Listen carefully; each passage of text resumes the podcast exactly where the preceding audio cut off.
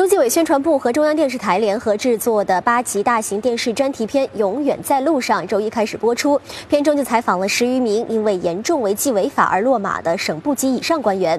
第一集《人心向背》就有白恩培、周本顺等当事人现身说法。全党同志在思想上一定要搞清楚一个问题，就是为什么要坚定不移反对腐败？人民把权力交给我们，我们就必须以身许党、许国，报党、报国。该做的事就要做，该得罪的人就得得罪，不得罪成百上千的腐败分子，就要得罪十三亿人民。这是一笔再明白不过的政治账，人心向背的账。专题片引述中共中央总书记、国家主席、中央军委主席习近平在二零一五年一月的讲话，强调全党一定要清楚认识反腐败的重大意义。习近平用“人心向背”四个字，明确回答了中国共产党为什么要坚定不移反对腐败这个大问题。片中的第一位案件当事人白恩培。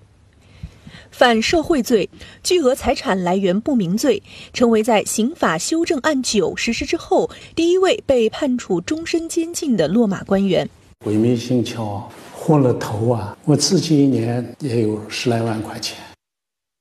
我爱人他是央企，啊，他是央企的领导，一年的收入也有几十万，完全够了。但是这是个理想信念。丢丢丢失了，啊，精神追求没有了，突破了做人的底线，连法律的红线啊也出没了。我我悔恨，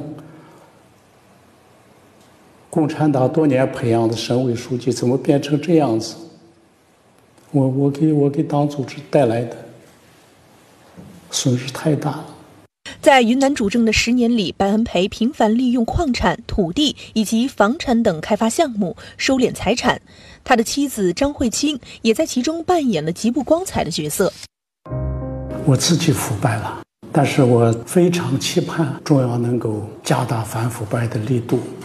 这十八大以后，才中央采取啊从严治党的一系列措施，啊这个严。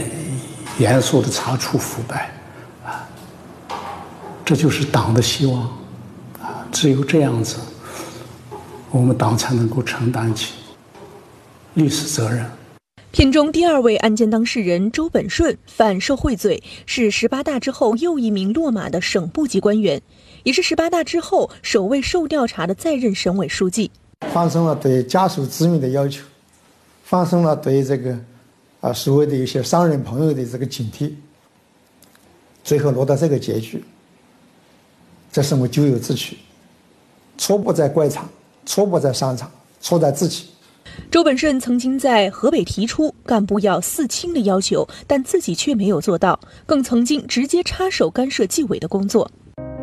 哪个领导干部有问题，数额不大的话，是不是就稍微放一放？这些都是我跟这个，呃呃，省纪委做的一些指示。